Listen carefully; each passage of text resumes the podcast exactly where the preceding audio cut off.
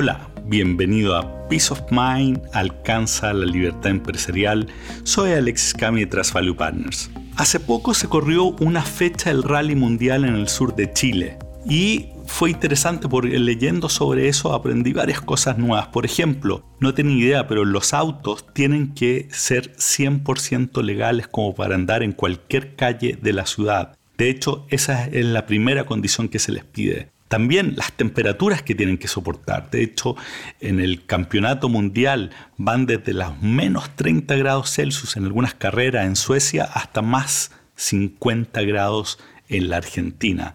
De hecho, esas temperaturas que tienen que soportar los autos también lo tienen que soportar los conductores porque dentro del auto no hay climatización. Las etapas, las etapas pueden durar tan solo dos minutos en algunos casos cuando son al interior, en el centro de las ciudades, hasta una hora. Además, cada auto que puede llegar a costar 500 mil euros cada uno, tienen que tener siempre una gran cantidad de neumáticos porque el clima puede cambiar en cualquier momento y en ese momento tienen que cambiar los neumáticos. De hecho, son 62 los neumáticos por auto que tienen. Y los equipos, los equipos mecánicos, uno pensaría que después de cada etapa tiene un montón de rato para arreglar, hacer las cosas en los autos. Bueno, en realidad son tiempos bien cortos, son entre 15 a 45 minutos, lo que hace que los equipos de mecánicos corren cuando los autos terminaron de correr la etapa. Otra cosa interesante es con respecto al navegante, el co-conductor.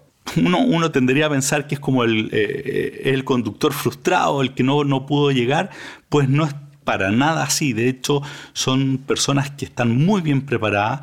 Dicen, leía por ahí que un buen test para saber si tú puedes ser un buen navegante es que pienses si es que tú, cuando estás buscando una calle, al mismo tiempo puedes leer un mensaje texto, cambiar la radio, anotar tu listado de compras, responder el mensaje texto y además esperar cualquier pregunta del conductor y tú tienes que saber la respuesta. Es decir, tienes que tener una capacidad de multitasking brutal. ¿Qué hace el navegante? Bueno, el navegante tiene que hacer, preparar lo que ya llaman el reconocimiento de ruta o reche. Esto es, algunos días antes de la carrera, recorren todo el camino que van a hacer durante la carrera, anotando cada detalle que tiene que después avisarle al conductor para que no pierda tiempo y no se vaya a salir del camino.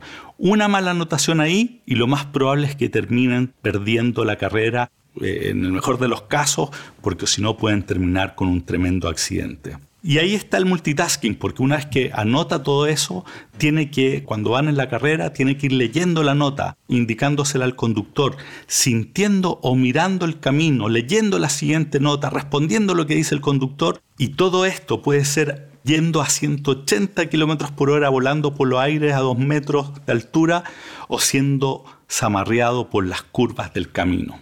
Ese es el labor del navegante clave para que puedan ganar la carrera. ¿Por qué te estoy contando todo esto? Bueno, resulta que hasta ahora te he hablado fundamentalmente el caso en que tú eres el único dueño o líder involucrado en la gestión de tu empresa. Pero ¿Qué sucede cuando son dos o más? ¿Qué consideración hay que tener en este caso? Hoy te quiero mencionar tres puntos relevantes para que no tengas conflictos permanentes con tu socio o socia. Primero, y esto es algo que te mencionó con mucha fuerza Juan Eduardo Izquierdo en el episodio 37 cuando conversé con él, es que hay que tener claridad absoluta de los roles de cada quien y que no haya intersección en términos de responsabilidades. Es decir, que el rancho de cada quien esté muy bien definido. Estamos hablando de roles, pero en realidad también hay que explicitar todo lo que hablamos en su momento en el episodio 33, pues el norte personal de cada uno de los socios debe ser conocido y aceptado por el otro. Tú tienes que saber lo que quiere hacer tu socio en el tiempo. Es decir, si yo, por ejemplo, quiero estar a cargo del área comercial, y llegar a trabajar mediodía dentro de algunos años más es algo que mi socio debería saber antes incluso que nos asociemos. Y por eso es que te hablaba del rally. En cada auto, dos personas, el conductor y el navegante, deben trabajar extraordinariamente coordinados, cada uno conociendo su rol y el del otro. Ese es el escenario ideal para los socios. Y hay que dedicarse cada uno, evidentemente dependerá de las competencias de cada quien pero la mejor combinación es la que hablamos en el episodio 2, que uno está a cargo de marcar la dirección de la empresa, es decir, la visión, con los ojos puestos en el camino, en el futuro, y el otro está a cargo de construir la organización para que ésta se haga realidad, es decir, la gestión, la mirada hacia adentro. En ese episodio hablamos de los ejemplos que trae Simon Sinek en este sentido y decíamos Steve Jobs con Steve Wozniak. Bill Gates con Paul Allen, Walt Disney con Roy Disney, la pareja donde uno estaba a cargo de la visión y el otro de la gestión. Esa es una combinación ganadora absolutamente. Segundo punto, aun cuando cada socio tenga un norte personal distinto, lo que no puede haber es dos nortes de la empresa conviviendo. Es decir, independiente de la cantidad de socios activos que la empresa tenga, tiene que haber un solo norte de la empresa. Es lo que hablábamos en el episodio 31. Un solo norte detrás del cual toda la organización debe alinearse. ¿Qué pasa si no coinciden en el norte de la empresa los socios?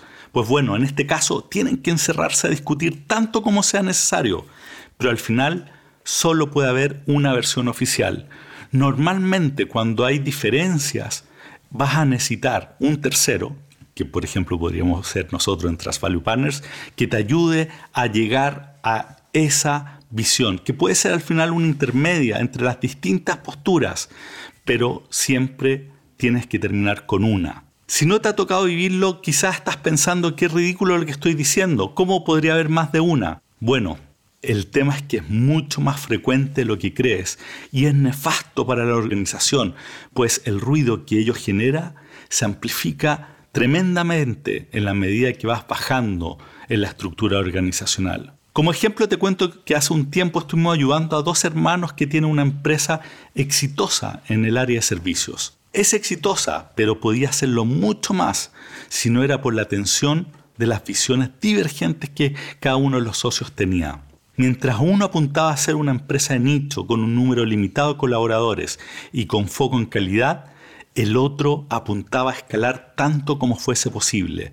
Más que calidad, buscaba última línea, es decir, la mayor ganancia posible. Esta tensión estaba presente permanentemente y generaba un desgaste interno significativo, distrayendo recursos que podían ser usados para seguir creando valor y en vez de estar administrando los conflictos internos que se generaban. Cuando uno empujaba un proyecto, el otro no le creía, eh, la gente sabía de que era, era un cuento de uno de ellos y entonces que no iba a funcionar, era un desastre.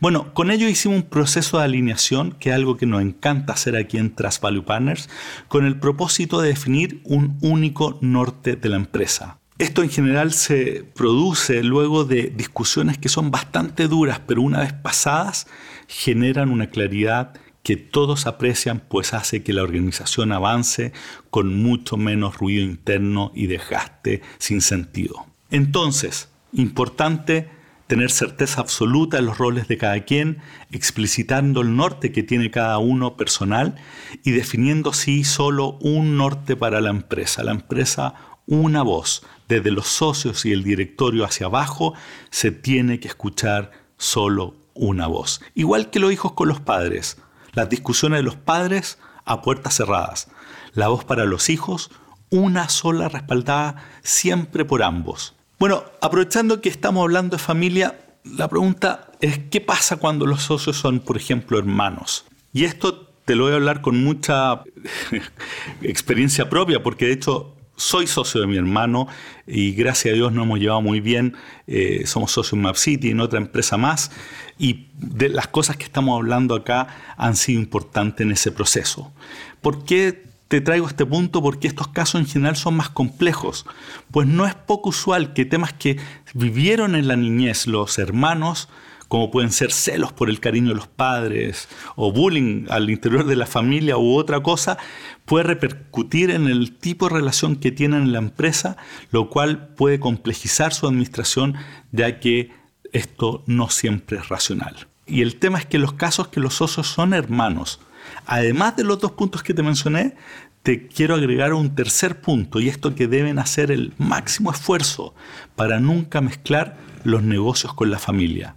La relación familiar no puede verse afectada por problemas en la empresa. ¿Discutiste con tu hermano o hermana el negocio? Ok, lo vas a aclarar en el próximo día hábil.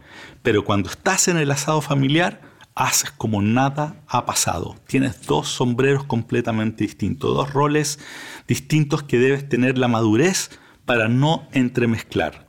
Una cosa es cuando estás de socio y otra cuando estás de hermano. Y relacionado con esto, de hecho una recomendación que recibí de un empresario que va en la sexta generación sin conflictos. Quería grabar la conversación, pero él no quiso. Eh, ¿Y cuál fue su recomendación? no involucrar a las parejas en las discusiones. Definitivamente si trabajas con tu hermano o hermana, en general es mala idea discutir los problemas que estás teniendo con él o ella con tu pareja. Pues si lo haces, corres el riesgo que se desate un problema familiar de proporciones cuando probablemente arreglará el problema en el trabajo mucho más fácil. Entonces, resumiendo, si tienes o vas a tener un socio activo en el negocio, debes ser extraordinariamente cuidadoso en explicitar los roles de cada uno, demarcando con claridad cuáles son los límites, buscando que las responsabilidades queden claras y, y que no se topen. Lo mismo con el norte personal de cada quien explicitarlo lo más posible. Segundo, debes eh, trabajar para que haya solo una visión en la empresa, que incluya, como vimos en los episodios 30 y 31, el propósito y el norte de la empresa. Una sola dirección a seguir y esta debe ser consensuada entre tú y tus socios. No puede haber divergencias o escucharse más de una voz en ese sentido. Tercero, si es que además de ser socios son familia, tienes que hacer el máximo esfuerzo de separar por completo los roles en la empresa y en la familia. No llevar los problemas de un lado a otro y evitar involucrar a las parejas en las discusiones que tengas en la empresa. Bueno, y con eso terminamos el episodio de hoy y como siempre te hago la pregunta, ¿cómo están los roles explícitos tuyos y de tus socios? ¿Hay un solo norte de la empresa o, o la organización se escucha más de una visión. Si eso está pasando, escríbeme, te podemos ayudar. Somos realmente buenos en alinear visiones distintas. Me puedes escribir a alexis.cami.traspp.com o métete en nuestra página web www.traspp.com y como siempre reenvía este episodio a tu socio o a alguien que sabes que está teniendo problemas con el socio. Lo va a apreciar probablemente. Así que hasta la próxima. Muchas gracias. Bye.